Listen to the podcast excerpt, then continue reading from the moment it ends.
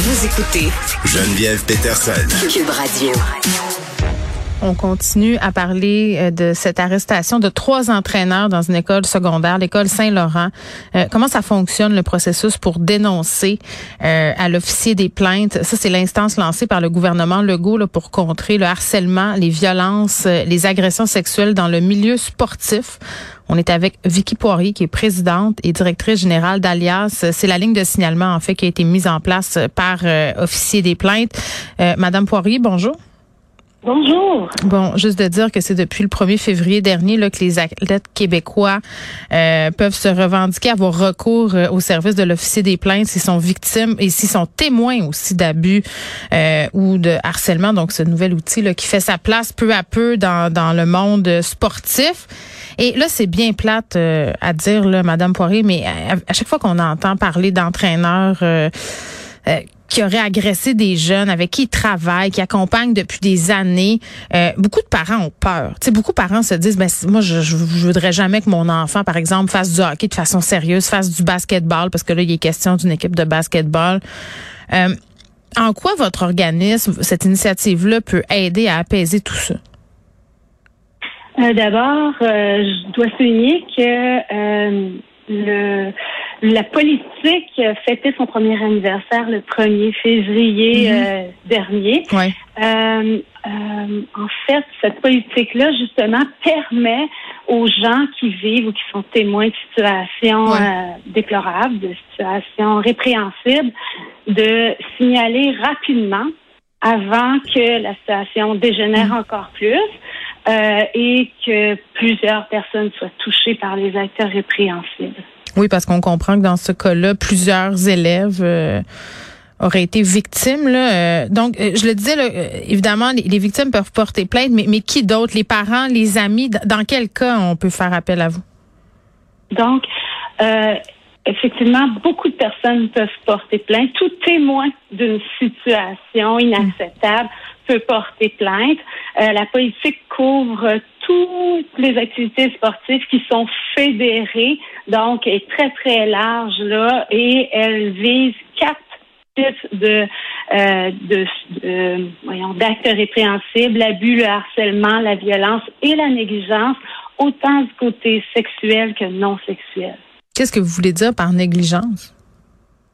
Euh, en fait, euh, par exemple, un entraîneur qui aurait été négligent dans la gestion d'une situation, euh, qui aurait compromis la sécurité hmm. des athlètes.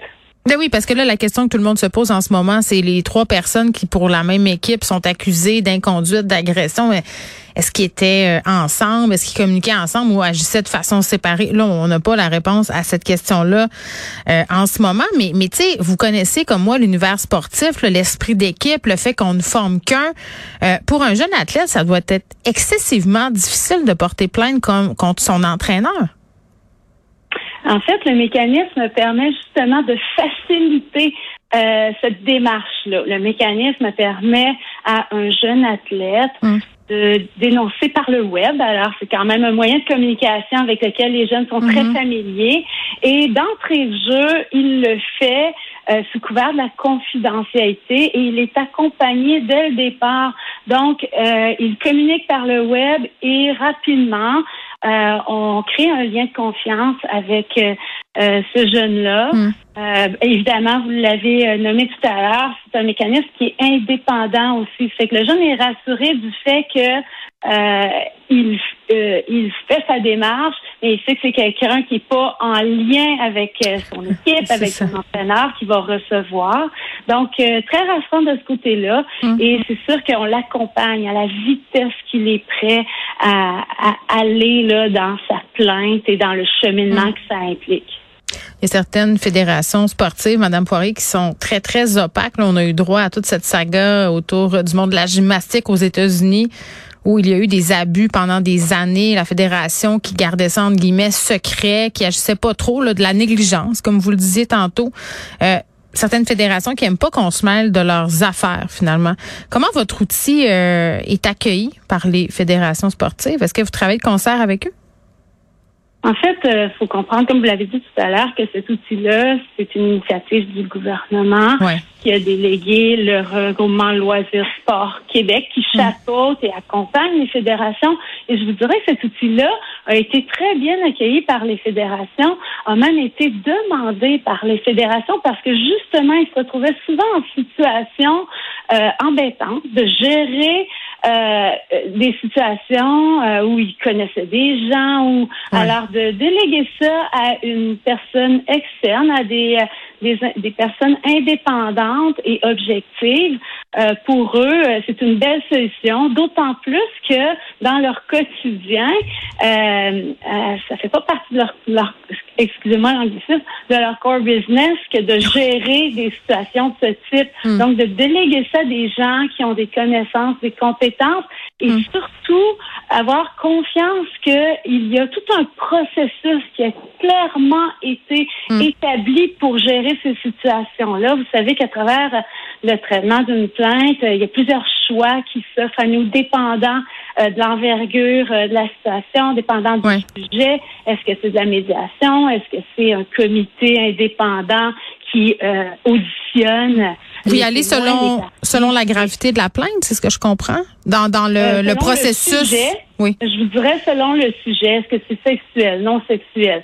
Et hmm. ensuite de ça, la médiation est toujours offerte en premier lieu dans des cas plus euh, dans des cas, par exemple, de nature sexuelle, euh, il y a euh, des possibilités d'exclusion automatique de la personne qui est visée par les allégations. Mm. Fait qu'il y a vraiment beaucoup de détails à considérer mm. dans les actions qui sont posées, mais toujours dans un objectif précis, c'est de mm. ramener rapidement le jeune ou l'athlète dans un milieu sportif sain.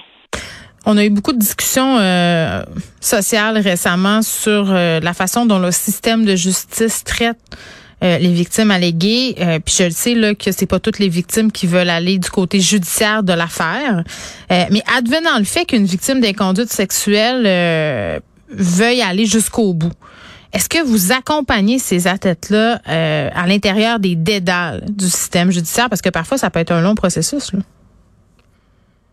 Euh, le rôle de l'officier des plaintes est effectivement un rôle de coordonnateur à l'intérieur des limites de la politique. Alors, c'est sûr que dans un dossier qui implique euh, des allégations de nature euh, sexuelle qui pourraient amener justement des démarches avec la police, avec euh, la DPJ. À ce moment-là, on travaille en collaboration avec eux. Mais c'est clair que la politique est très euh, est très ferme de ce côté. À partir du moment où le dossier est transféré dans les mm. mains d'un corps policier, à ce moment-là, nous, on suspend nos activités pendant que les policiers font leurs travaux pour ne pas compromettre justement euh, leurs activités et on reprend le tout une hmm. fois que le dossier a été traité en, justice. En même temps, euh, les victimes ont manifesté le désir d'être accompagnées. Il y a le CAVAC qui accompagne les victimes. Il y a euh, Jury Pop aussi qui peut être un support. Là-dedans, je comprends mal pourquoi votre organisme se retire à ce moment-là. C'est peut-être pas clair. En, fait, c'est que il y a plusieurs parties dans la gestion de ce type de dossier-là. On ne veut pas dédoubler le rôle de l'un et l'autre. On est plus en mode coordination euh, pour que justement chaque organisme qui est déjà voué à une mission particulière puisse faire sa mission sans que ça soit compromis par un autre. Fait que nous, le bout que l'on fait, c'est recevoir justement le plaignant et l'accompagner. Si c'est de hmm. nature à être porté au policier, hmm. on va l'accompagner jusqu'à ce que l'instance appropriée euh, saisisse la situation. Alors euh, oui, il y a quand même euh, de l'accompagnement de notre côté, mais vous hmm. comprenez que elle est limitée dans le cadre de nos activités. Je vous dirais que le nombre de dossiers euh, qui nécessite l'intervention des corps policiers quand même euh, plutôt limité là. Euh, dans la dernière, je dirais après 11 mois d'activité sur environ 110 plaintes reçues, il y en avait 6% qui avaient été de qui étaient de nature sexuelle. Fait il y a quand même beaucoup de plaintes euh, mm. qu'on peut gérer à travers la politique euh, telle qu'elle est prévue actuellement et qui permet quand même de, de, de, ramener rapidement les jeunes dans un milieu euh, sportif. Merci, Madame Poirier, euh, Vicky Poirier, qui est présidente et directrice d'Alias, euh, qui est la ligne de signalement. On se parlait dans le cadre de cette arrestation, trois entraîneurs sportifs qui sont soupçonnés de crimes sexuels à l'école secondaire Saint-Laurent. La police qui a procédé à leur arrestation hier sur les lieux, à l'école même.